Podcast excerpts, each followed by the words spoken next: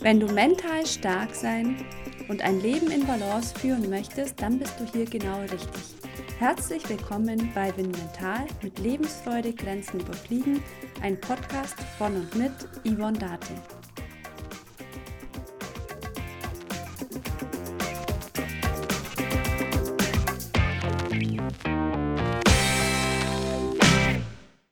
Als Minderheit hast du eh keine Chance, etwas zu verändern denken sich viele und schweigen. Doch Minderheiten können auch in Teams und Gesellschaften etwas verändern. Wie und welche Faktoren dafür wichtig sind, darum geht es in diesem Beitrag. Mehrheiten können über Gruppendenken und Konformität relativ schnell Einfluss auf Personen nehmen, nämlich einerseits durch Anerkennung und Lob oder andererseits durch Sanktionen. Dies wird dann als normativer Einfluss bezeichnet.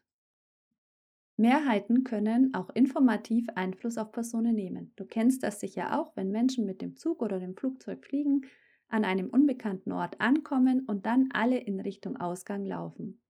Unbewusst sind wir der Meinung, wenn alle in die Richtung laufen, dann muss das gut sein.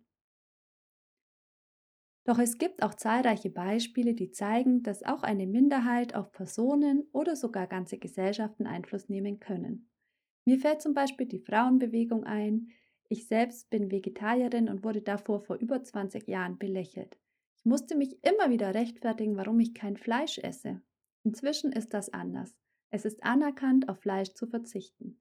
Es gibt Politikerinnen, die sogar fordern, weniger Fleisch zu essen. Wenn Minderheiten Einfluss auf die Gesellschaft nehmen wollen, ist es wichtig, dass sie Konsistenz zeigen.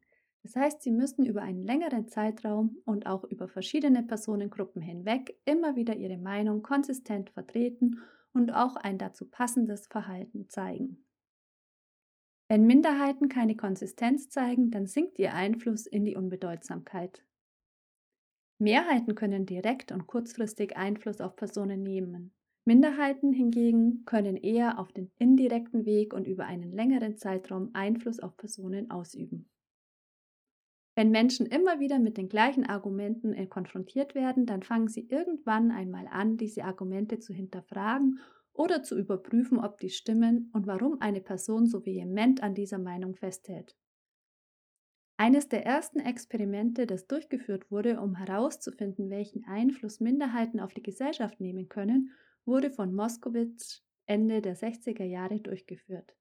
Den Teilnehmerinnen wurden verschiedenfarbige Blautöne über Dias gezeigt. Die Teilnehmerinnen sollten angeben, welche Farbe sie sehen. In der Versuchsgruppe waren auch Minderheiten vertreten, die konsistent sagten, sie sehen grün. Grün und Blau sind im Farbspektrum nah beieinander, daher war die Antwort nicht komplett abwegig. Zum Ende hin schwenkten 8,4 Prozent der Teilnehmerinnen in der konsistenten Minderheitengruppe ebenfalls um und sagten, sie sehen die Farbe grün. In einer anderen Gruppe waren nicht ganz so konsistente Minderheiten. Sie schwankten immer mal zwischen blau und grün. In dieser Gruppe änderten nur 1,2 Prozent der Teilnehmerinnen ihre Meinung. In der Kontrollgruppe war keine Auffälligkeiten zu entdecken. Im Anschluss an das Experiment wurden die Teilnehmerinnen gebeten, an einer weiteren Studie zum Thema Farbspektrum teilzunehmen. Diesmal wurde den Teilnehmerinnen wieder Dias von grün bis blau gezeigt. In der Versuchsgruppe, welche zuvor in der Gruppe mit den konsistenten Minderheit war, verschob sich die Wahrnehmung von blau ins Grüne. Sie gaben häufiger an, die Farbe grün zu sehen, obwohl sie blau waren.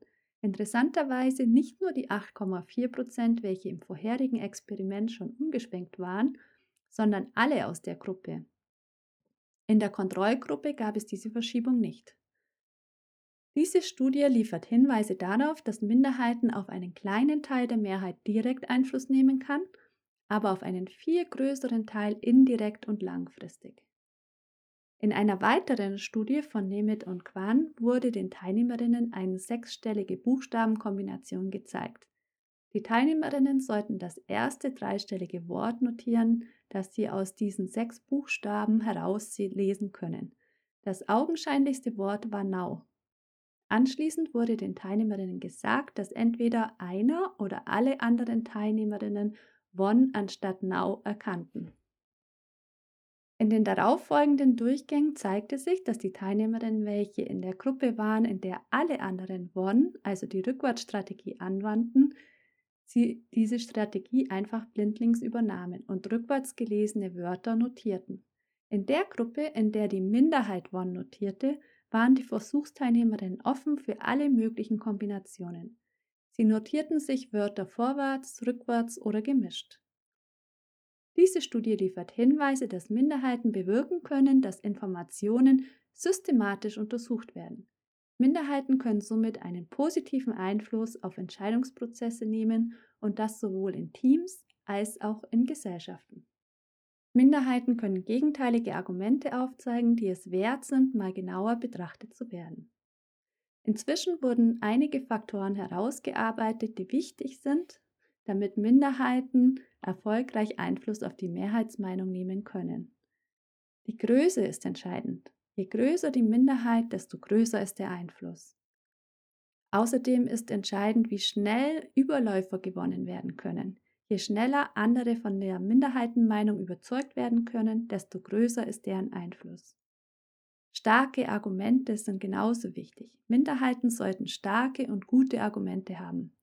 Wenn sich schon mal jemand mit der eigenen Meinung auseinandersetzt, dann sollten die Argumente einer Überprüfung standhalten.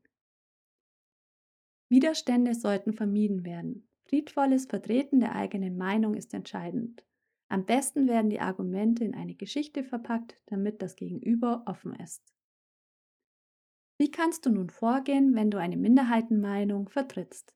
Der Philosoph Sokrates hatte eine sehr gute Strategie. Er versuchte durch Fragen einen Impuls bei anderen auszulösen, sodass diese selbstständig ihre Meinung änderten.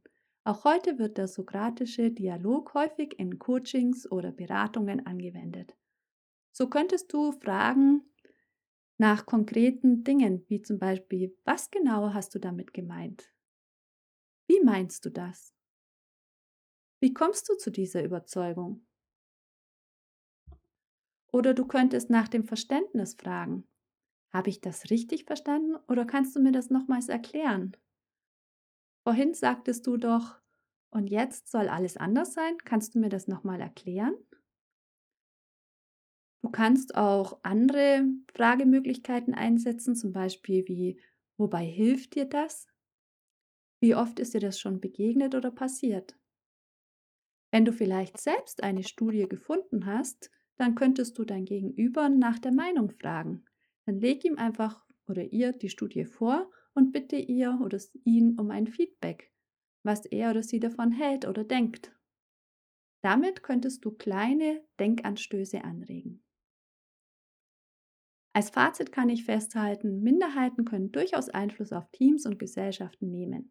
Allerdings sollten sie ihrer Sache sicher sein, starke und gute Argumente haben, dabei friedlich bleiben und vor allem viel Geduld zeigen. Welche Erfahrungen hast du gemacht? Ist es dir schon mal gelungen, eine Mehrheit von deiner Meinung zu überzeugen? Schreib mir gerne eine E-Mail an yvonne.winmental.de. Ich freue mich, von deinen Erfahrungen zu hören. Bis zum nächsten Mal wünsche ich dir viel Aufwind in allen Lebensbereichen. Deine Yvonne.